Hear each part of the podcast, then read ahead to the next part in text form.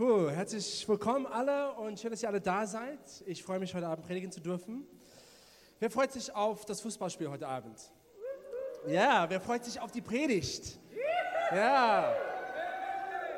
Das war ein Test, Gott schaut zu, ja? Ihr habt es alle bestanden.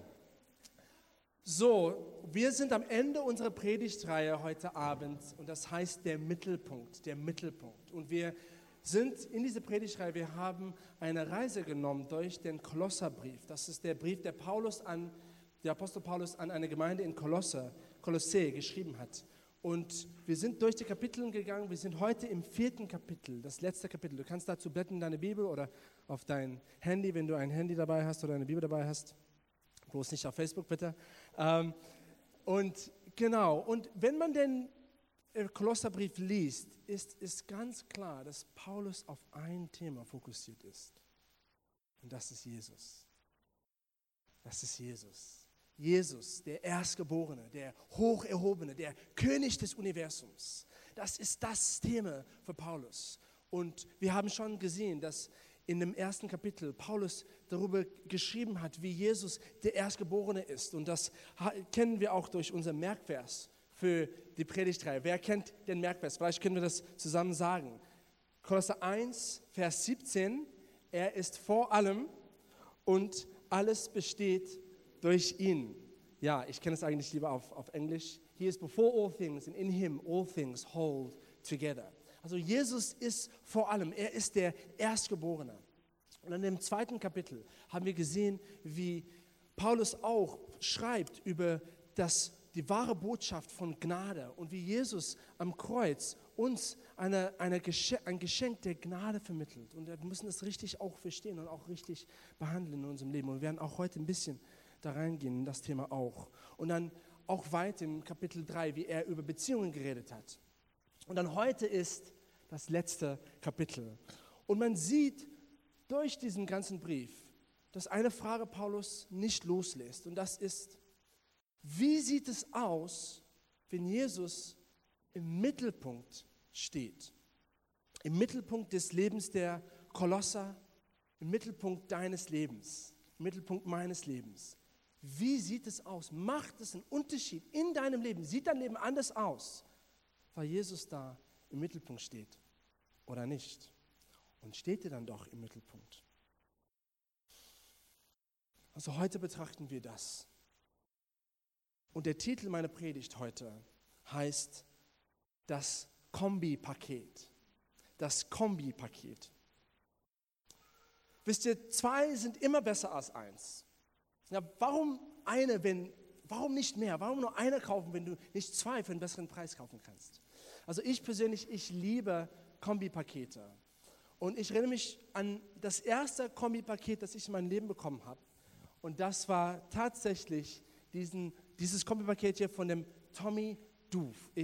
Ich. Ich, war frisch verlobt, noch damals zu Anita. Wir sind jetzt fast acht Jahre verheiratet und wir waren damals frisch verlobt und Anita hat festgestellt, dass sie einen Neandertalen verlobt, also in einer Beziehung mit einem Neandertaler war, tatsächlich. Und dass sie, dass sie, dass sie dringend etwas dagegen tun muss, dass sie dringend agieren muss, um, um, um dieses Problem zu lösen, um, diesen, diesen, um einen modernen Mann aus diesem Christopher Goldsman zu machen. Und eine der ersten, also sie hatte eine ganze Strategie, und ich gehe nicht in das ganze Strategie da rein, aber eine der ersten Schritte, den sie gemacht hat, sehr weise, war, sie hat mir so einen Männerduft gekauft. Das war das erste Mal mit 28, das erste Mal in meinem Leben, dass ich einen Duft, einen Männerduft gehabt habe.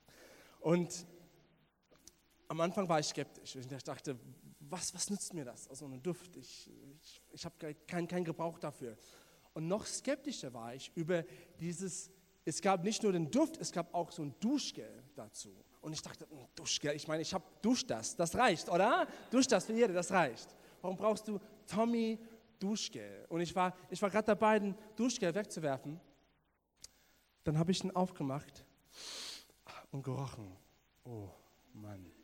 Es war derselbe Duft wie der Duft, logisch. Und dann habe ich das probiert und ich kann euch sagen, oh, das war himmlisch. Meine, meine Achsel haben nie so schön gerochen in meinem ganzen Leben, ja. Und ich dachte, okay, vielleicht behalte ich das noch ein bisschen. Und dann, je mehr ich das benutzt habe, merke ich, oh, ich liebe diesen Duft, gell. Und, und am Anfang habe ich das so sehr geliebt, ich wollte das hinausziehen, dass ich, dass ich das, dass das nie zu Ende geht. Deswegen habe ich das nur zu bestimmten Anlässen genutzt. Ich, ich wollte, dass ich für immer, das Rest meines Lebens, am besten bis in die Ewigkeit diesen Duft bei mir habe. Und ich war so traurig, als ich das zu Ende kam und ich das wegwerfen musste. Aber da habe ich gemerkt, es gibt eine gewisse Kraft manchmal in Kombipaketen, aber manchmal wertschätzen wir nicht, was für ein Vorteil darin liegt.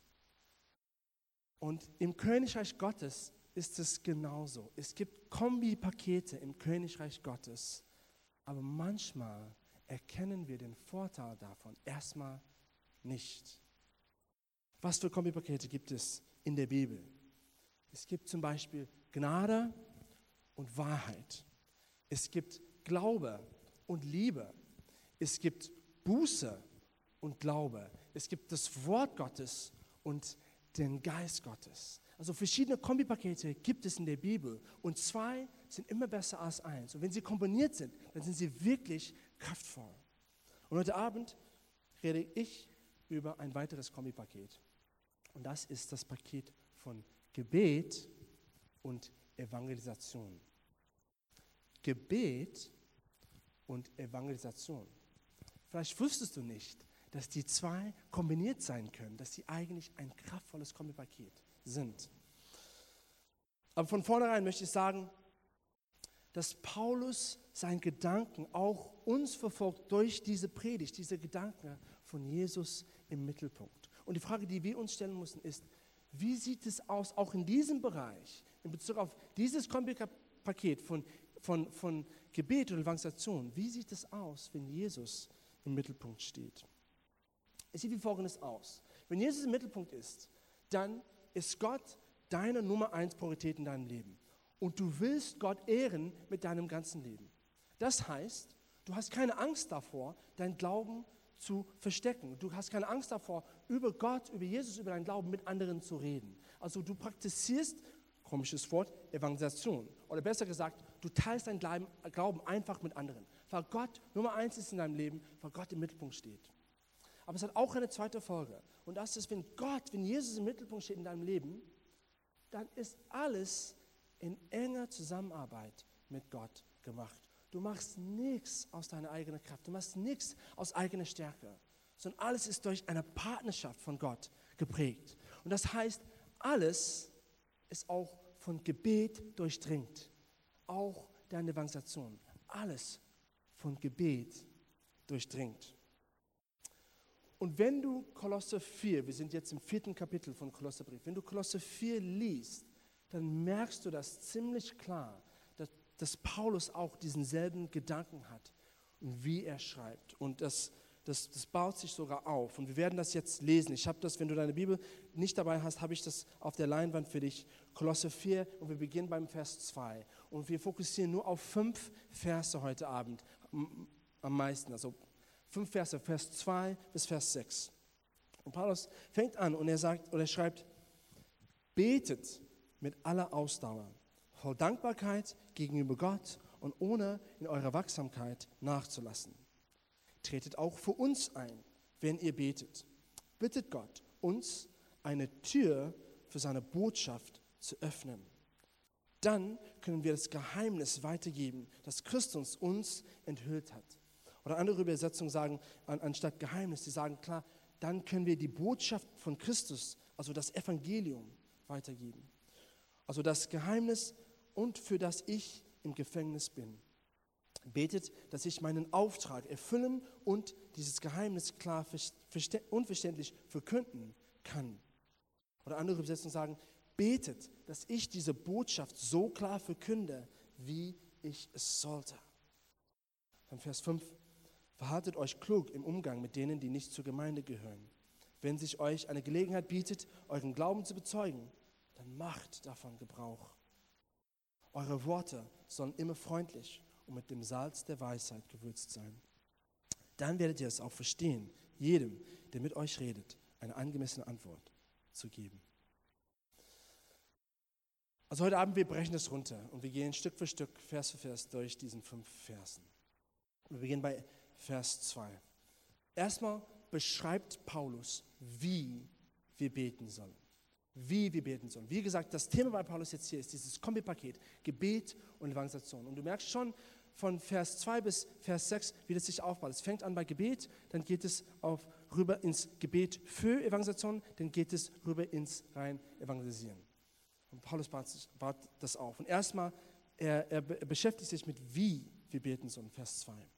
Und er sagt, betet mit aller Ausdauer. Andere Übersetzungen sagen, oder direkt aus dem Englischen übersetzt, sei dem Gebet hingegeben. Be devoted to pray or devote yourselves to prayer. Betet, auch Paulus sagt, schreibt in, in anderen äh, Briefen in, in, in der Bibel, betet ohne Unterlass. Ich finde es interessant, dass das erste Wort, was Paulus schreibt über Gebet, ist quasi betet immer. Betet ständig, betet ohne Unterlass, betet mit aller Ausdauer, mit aller Kraft, seinem Gebet hingegeben.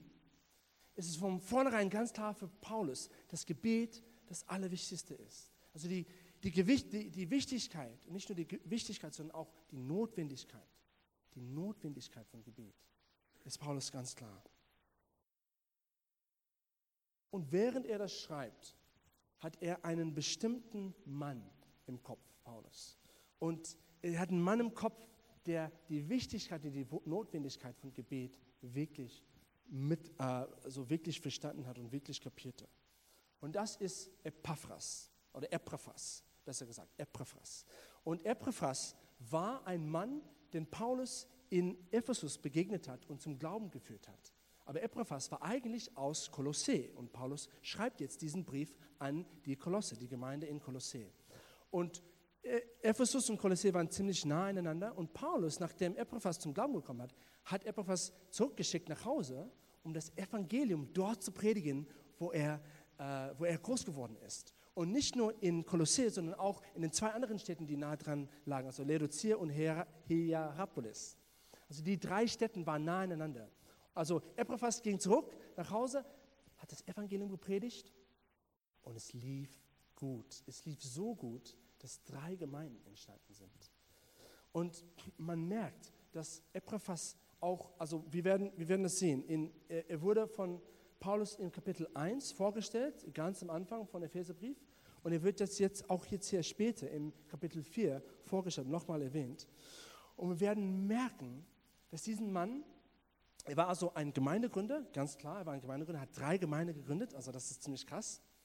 Aber wichtiger als das, als das. Er war auch ein Mann, der stark zum Ausdruck brachte, dieses Kombipaket von Gebet und Evangelisation. Er war ein Mann, der in sich beide die, Gabe von dem Evangelisten und auch die Gabe von dem Fürbitter in sich getragen hat.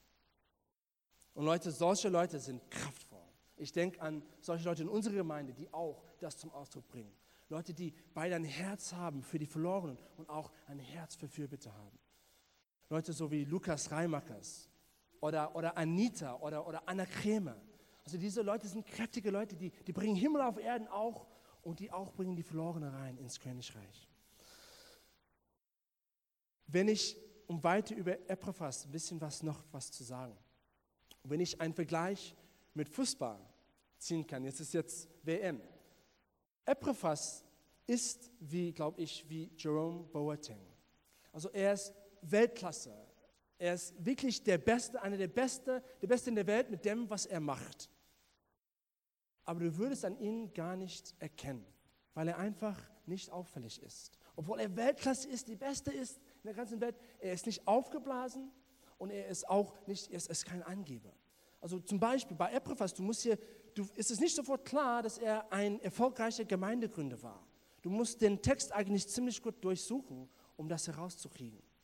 Man merkt schon, und wir werden es jetzt gleich lesen, dass Epaphras ständig im Gebet gewungen hat. Er war einer, der, der am liebsten eigentlich nicht auf der Bühne stand, sondern er war auf seinen Knien hinter im Gebetskammer. Er war lieber unter den Menschen am Arbeiten als hier vorne äh, unter den Scheinwerfern. Und wir lesen das in Kolosse 4, Vers, das ist später in dem Kolosserbrief, Vers 12 bis Vers 13. Epaphras ein perfektes Beispiel von jemand, der Jesus im Mittelpunkt hat und nicht sich selbst. Paulus schreibt, weiter lässt euch Epaphras, Epaphras grüßen, der ebenfalls einer von euch ist. Dieser Diener von Jesus Christus tritt als unermüdlicher Kämpfer für euch ein, indem er darum betet, dass ihr euch als geistig reife Menschen bewährt, deren ganzes Leben mit Gottes Willen übereinstimmt. So Gott im Mittelpunkt. Ich weiß, wie viel Mühe Epaphras für euch und für die Gläubigen in Laodicea und Hierapolis auf sich nimmt. Ich kann es ja bezeugen. Und auf dem Leitpunktcamp hat Anna Krämer über das Thema Fürbitte gepredigt und einen kurzen Input gegeben und auch diesen Abschnitt aus der Bibel äh, uns weitergegeben. Aber sie hat eine besondere Übersetzung genommen und das, das will ich uns auch vorlesen, wenn du beim Leitpunktcamp nicht dabei warst. Es ist aus der Volksbibel, aus der Volksbibel. Und der, die Oberschrift bei, bei, bei diesem Absatz heißt Grüße und so. Also Grüße und so. Und Vers 12 wird so schön formuliert äh, über Epaphras. Äh, äh, der, der schreibt, er lebt echt radikal mit Jesus und betet wie blöd für euch, damit ihr stark im Gott werdet und voll erfüllt seid von dem, was er von euch möchte. Also Epaphras betet wie blöd. Ich, ich, kann, ich kann keinen besseren Ausdruck finden, um das zusammenzufassen, wie ein Leben der Fürbitte aussieht. Und wie sieht es aus bei dir? Betest du wie blöd in deinem Leben für Menschen? Bist du einer, der ständig im Gebet bist für andere? Also ich liebe Menschen, die wie blöd beten, wie blöd beten. So Menschen, so wie die, die, die ständig am Beten sind. Wenn es eine Not gibt, dann, dann und, du, und du hältst dich mit ihnen, dann sie beten sofort für dich da. Die warten nicht einfach, legen die Hand auf und sagen, ja komm, wir beten dafür, yes, lass uns das machen. Oder, oder wenn sie sehen, dass jemand krank ist, die beten sofort dafür, die beten für Heilung. Oder du weißt auch, dass sie, dass sie immer und gerne für dich am Beten sind. Weil du spürst, dass wenn du ihnen von einer Not erzählst, dann geht es dir plötzlich immer irgendwie besser darum. Also Leute, die wie blöd beten. So einer war Epaphras. Und er einer, der Jesus im Mittelpunkt hat in seinem Leben. Und wenn wir das eigentlich betrachten, das Thema von Gebet und Evangelisation, ich finde, dass eigentlich diese beiden Themen sind so wie ein Thema eigentlich.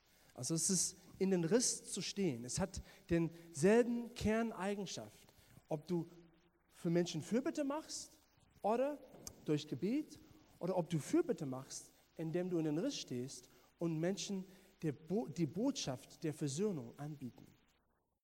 Also das ist auch eine Form von Fürbitte. Wir stehen zwischen Gott und den Menschen. Wir machen das, wenn wir beten und, und wir schauen Gott an und wir betrachten seine Liebe, seine Kraft und an dem Gebet, wir schütten das aus über die Erde, über die Erde und wir ziehen Himmel auf Erden. Wir machen das auch durch Evangelisation, wenn wir Gottes Herz für die Verlorenen, für die Gebrochenen anschauen und dann drehen wir um und wir schauen die gebrochene Welt an und wir bieten auch, wir gehen auch in die Welt und wir sagen, Menschen, es gibt einen besseren Weg und wir bieten Menschen an, die Botschaft der Versöhnung mit Gott. Das hat Paulus auch darüber geschrieben, wie wir Menschen anflehen, sei versöhnt mit Gott. Also dieses Thema sind eigentlich, diese beiden Themen sind eigentlich sehr eng verbunden. Was für ein Privileg ist es, beide zu beten und zu evangelisieren. Und da wir das auch verstehen als Gemeinde, haben wir ein Hilfsmittel nicht ausgedacht, sondern wir wenden ein Hilfsmittel an, um uns selber damit zu helfen, für Menschen zu beten. Und das heißt eine Gnadenliste oder die Gnadenliste. Eine Gnadenliste ist eine Liste, du kannst es auf der Leinwand zeigen, es ist eine Liste von drei bis fünf Menschen, die du kennst, die in Berlin leben, die Jesus noch nicht kennen. Und wenn du eine Gnadenliste erstellst, dann verpflichtest du sozusagen, jeden Tag für ein oder zwei Minuten für diese Leute zu beten. Und wir machen das jeden Tag. Du kannst es auch, wir beten um 9.38 Uhr, dass Arbeiter in die Erntefeld äh, ausgeschickt werden, wie Matthäus 9, Vers 38. Du kannst da jetzt sogar einen Gebetsalarm machen und da jeden Tag feststellen, für deine Gnadenliste zu beten. Leute, das ist kraftvoll. Es gibt einen Mann, also das erste Beispiel, das ich kenne von einer Gnadenliste, war von George Müller. Er war ein, ein Deutscher eigentlich, der den Großteil seines Lebens in England verbracht hat. Deswegen heißt er George Müller, obwohl er eigentlich Georg Müller heißt. Aber George Müller ist sehr bekannt als George Müller. Er hat eine Gnadenliste erstellt. Fünf Freunde, die er kannte, die Jesus noch nicht kannte. Dann angefangen für sie zu beten. Innerhalb ein paar Jahren sind zwei davon zum Glauben gekommen. Wuhu! Toll, ermutigt. Betet weiter. Und betet weiter. Und betet weiter. Und die Jahre vergingen. Und es war, glaube ich, noch ein Jahrzehnt, bis der Nächste auf diese Liste gerettet wurde. Aber er hat sich nicht entmutigen lassen. Er betete weiter und weiter und weiter. Bis zum Ende seines Lebens. Und am Ende seines Lebens starb er. Nur drei von den fünf auf dieser Liste wurden gerettet. Aber er war immer noch nicht entmutigt, weil er hat Glauben an Gott, das Gebet wirkt. Und wisst ihr, was passiert ist? Kurz nach seiner Beerdigung sind die restlichen zwei zum Glauben gekommen. Leute, das ist die Kraft von Gebet. Gott ist treu. Gott erhört jedes Gebet. Vielleicht betest du seit Jahren für Familienmitglieder, für Freunde. Vielleicht hast du heute Abend, sitzt du hier und du hast aufgegeben, für bestimmte Menschen zu beten, wofür du eins gebetet hast. Bitte gib nicht auf. Gott gibt nicht auf. Sogar nach deinem Tod kann Menschen zum Glauben kommen. Ich kenne das aus meinem eigenen Leben. Wir sind einem, einer jungen Frau aus Iran begegnet vor ein paar Jahren, glaube ich, puh, sechs Jahre schon, auf der Uni. Wir haben hier ihr eine, eine Flyer für den Alpha-Kurs gereicht in die Hand. Sie ist zum Alpha-Kurs gekommen. Sie war Muslimin. Zum einen Alpha-Kurs, zum nächsten Alpha-Kurs. Regelmäßig in die Gemeinde gekommen. Irgendwann am Anfang ihrer, ihrer Reise mit Jesus, also sie war zu diesem Zeitpunkt immer noch Muslimin, noch nicht an Jesus glaubend. Am Anfang ihrer Reise haben wir angefangen, ich und Anita, jeden Tag für sie zu beten. Wir haben sie in unsere Landliste eingetragen. Und jede Woche würde sie kommen in die Gemeinde heulen, weinen während Lobpreis. Aber immer noch keine Entscheidung für Jesus hat sie getroffen. Aber wir wurden nicht entmutigt, wir haben weiterhin gebetet, weiterhin gebetet. Endlich mal, nach drei Jahren, hat sie in, in, in ihr Leben Jesus gegeben, bei einem übernatürlichen Abend, bei Matthias äh, van der Steen, als sie da war. Und jetzt ist sie leider nicht mehr in Berlin, sie ist in Bremen.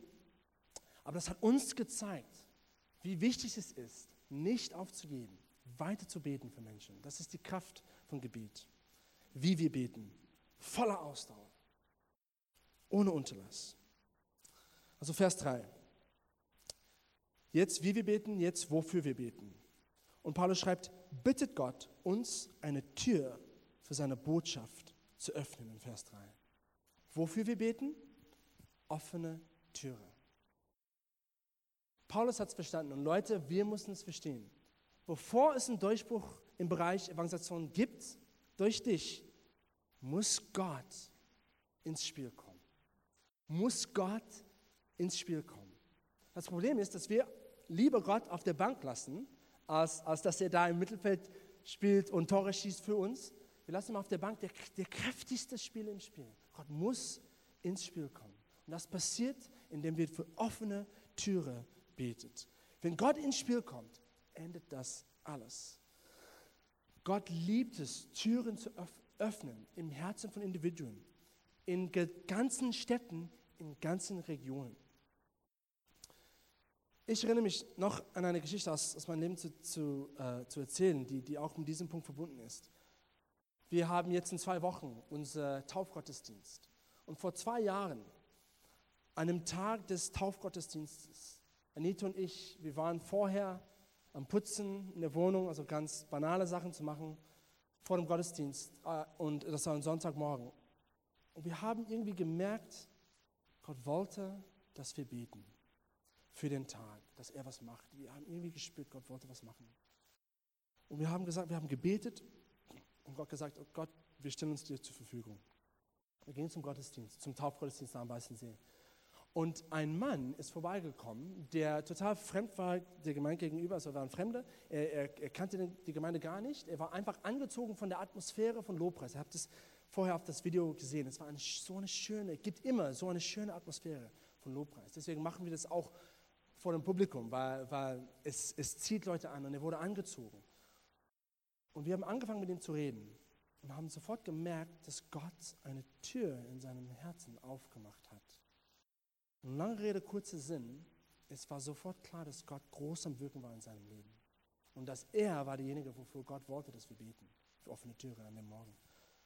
Er hat sein Leben Jesus gegeben. Er war einer, der Jesus noch nie kannte. Er war noch, ich glaube, kaum in einer Gemeinde, ist einfach dazugestoßen. Nach einem Gespräch hat er Jesus sein Leben gegeben.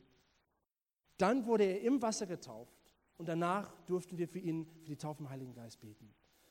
Und für uns, der Grund, warum ich das, die Geschichte erzähle, ist, weil Gott ins Spiel gekommen ist. Wenn, wenn, wenn Gott nicht zu uns gesprochen hat, wenn wir nicht gebetet haben, ich weiß nicht, ob das passiert hätte.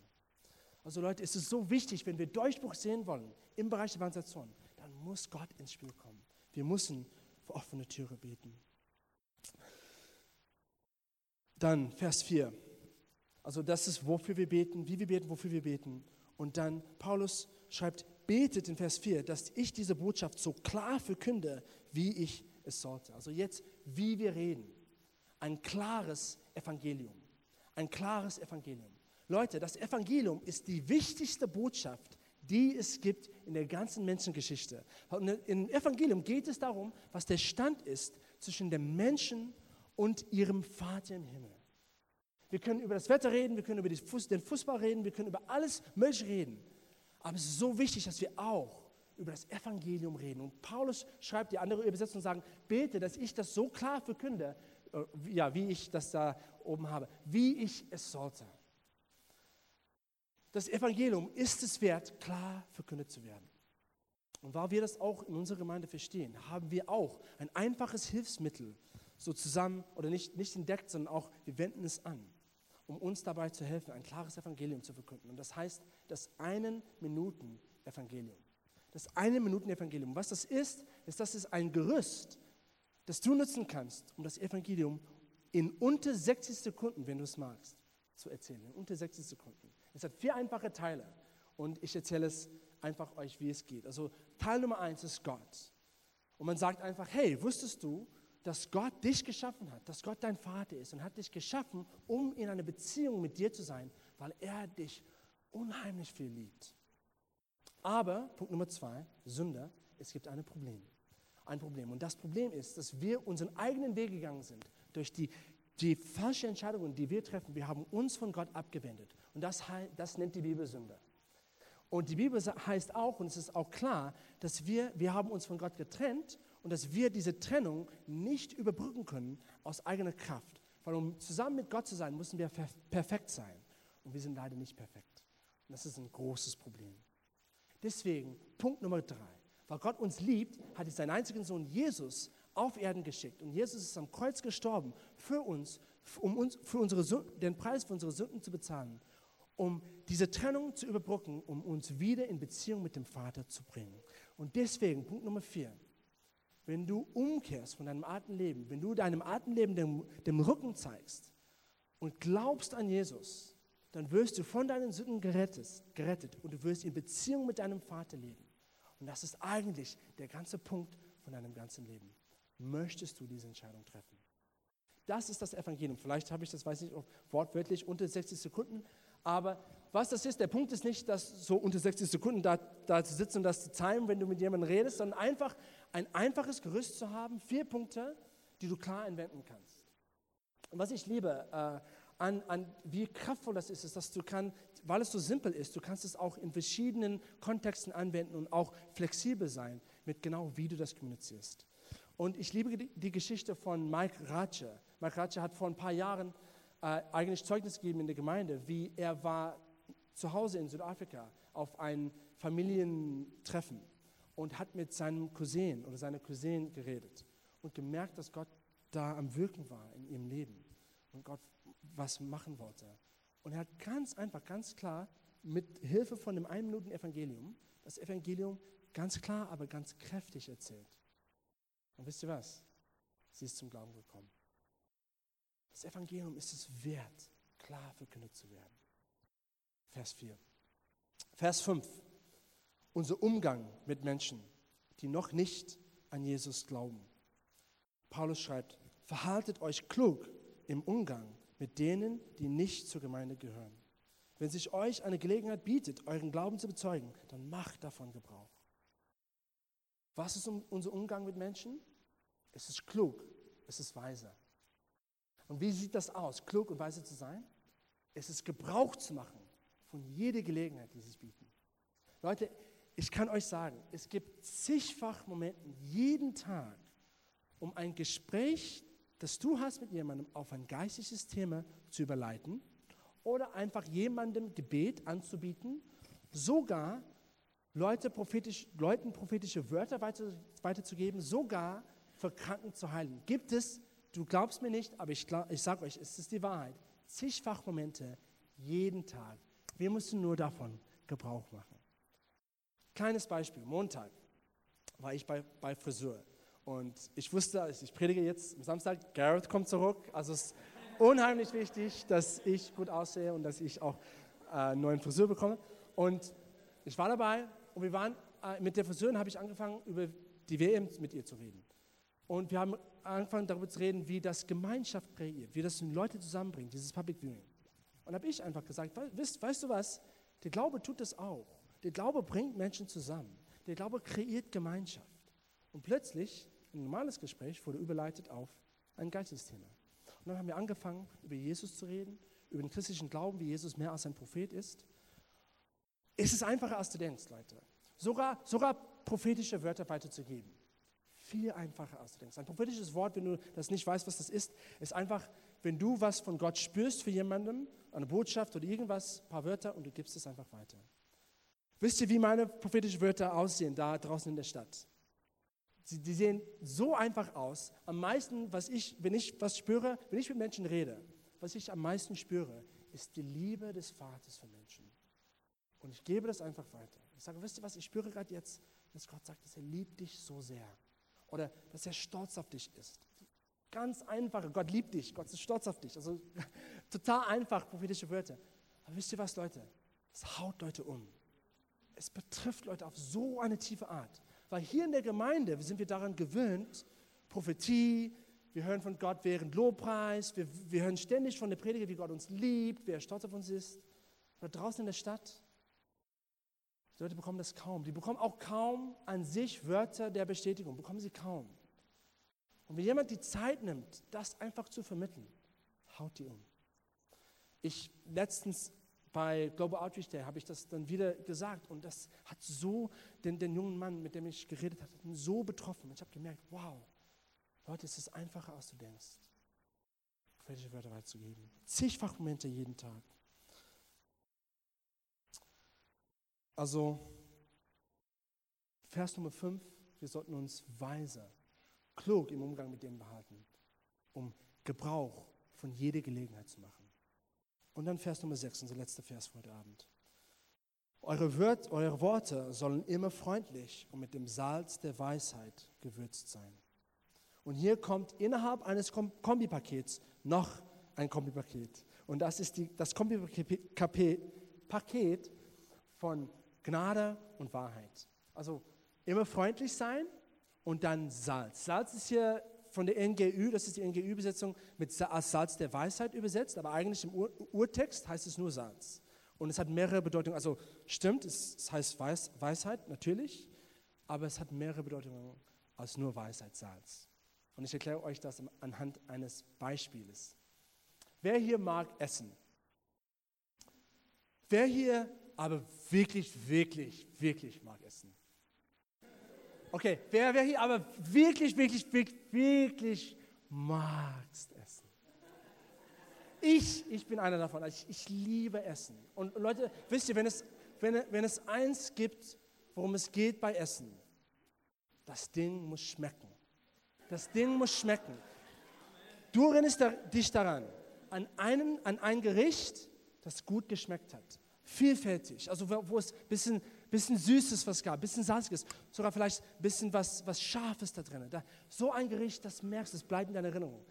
Ich, ich erinnere mich daran, jetzt, gerade jetzt an ein Gericht, das, Je, das Jesus, das Anita äh, für, für, für, für uns als Familie gemacht hat, äh, war Garnelen, Garnelensalat und oh, mit Butter, mit Zitrone. Das merkst du. Also bei Essen, Präsentation ist wichtig, natürlich Präsentation, also es muss schön aussehen, aber es geht um den Geschmack. Und Salz entfällt den vollen Geschmack eines Gerichtes. Das ist die Kraft von Salz. Salz bringt den Geschmack zum Ausdruck. Und was so wichtig ist von, von Salz, ist folgendes. Salz ist der, der, der schmeckende Teil, es ist der mutige Teil. Es ist sogar der provozierende Teil von einem Gericht, Salz. Es ist der Teil, der dich sozusagen umhaut manchmal. Und es ist genauso bei geistigen Gesprächen. Du musst ein bisschen Salz drin haben, Leute. Du musst ein bisschen Salz drin haben. Serviere kein fades Gericht vor Menschen, wenn du mit ihnen über irgendetwas sprichst, besonders über geistige Themen. Lass es nicht dabei einfach stehen, ohne ein bisschen Salz und ein bisschen Wahr, Wahrheit da reinzugießen oder da, da, da, das, das zu besalzen mit Wahrheit, darauf zu würzen. Leute werden das merken. Also nochmal, am Montag ich, war ich im Gespräch mit dieser Friseurin und es ging um Gemeinschaft, ging um Nächstenliebe, war schön, gnadenvoll, freundlich, immer gut. Wahrheit muss immer mit Gnade kombiniert sein, immer mit Liebe. Ja, sonst geht es gar nicht. Und in diesem Zusammenhang, in diesem Gespräch habe ich gemerkt, hm, ich muss ein bisschen Salz hier reintun. Da habe ich gesagt, wisst ihr was, Nächstenliebe ist schön, aber eigentlich unmöglich für uns.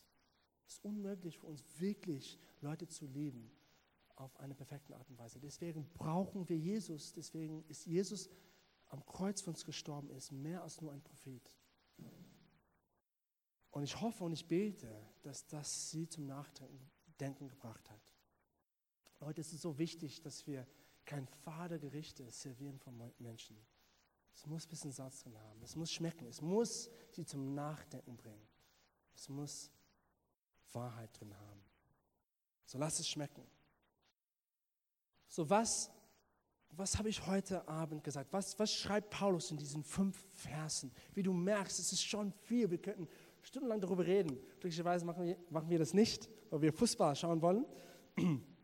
Eigentlich, wir wollen die Predigt hören, richtig, ja.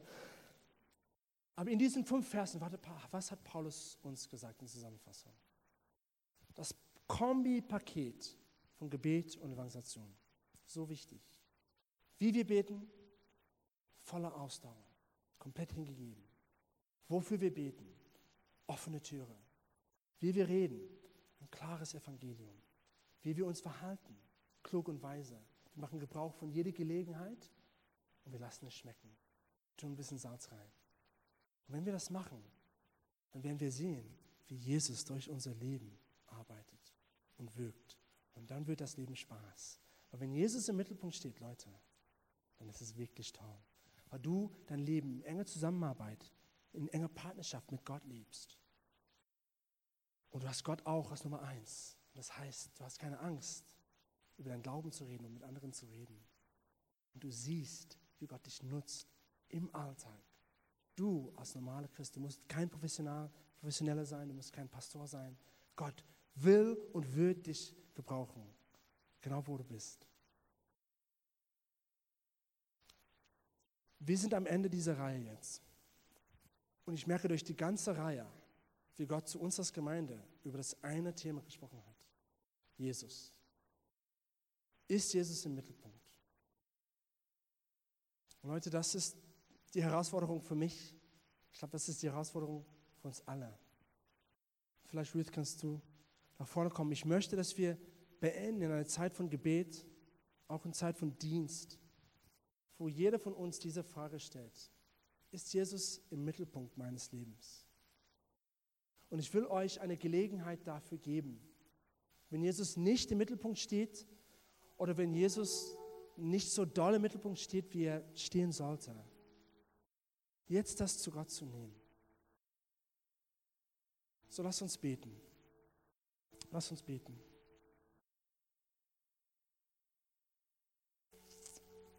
Und ich will erstmal für eine Gruppe beten. Ich will für zwei Gruppen insgesamt beten, aber erstmal für eine Gruppe. Und das bist du, du merkst, Jesus steht nicht im Mittelpunkt seines Lebens, deines Lebens und stand noch nie da. Aber du hast gehört, wie er am Kreuz für deine Sünden gestorben ist. wie er gestorben ist, um dich in eine Beziehung mit dem Vater zu bringen. Das Allerwichtigste, was es gibt. Und du möchtest jetzt diese Entscheidung treffen, dein Leben Jesus zu geben, umzukehren von deinem alten Leben und an ihm zu glauben. Wenn du diese Entscheidung treffen möchtest, dann möchte ich mit dir beten. Du kannst einfach in deinen eigenen Worten oder nach mir beten, um die wichtigste Entscheidung deines Lebens zu treffen, dein Leben Jesus zu geben. So lass uns beten. Jesus, ich erkenne, dass du am Kreuz für meine Sünden gestorben bist. Und Jesus, heute möchte ich dich bitten, mir meine Sünden zu vergeben. Ich weiß, dass ich vorher ohne dich gelebt habe, aber jetzt will ich das nicht mehr. Jetzt will ich mit dir leben. Jetzt will ich dir mein Leben geben. Jesus, ich entscheide mich, dir nachzufolgen. Dich als mein Retter zu machen, dich zu meinem Herr zu machen. Deinem Namen. Amen.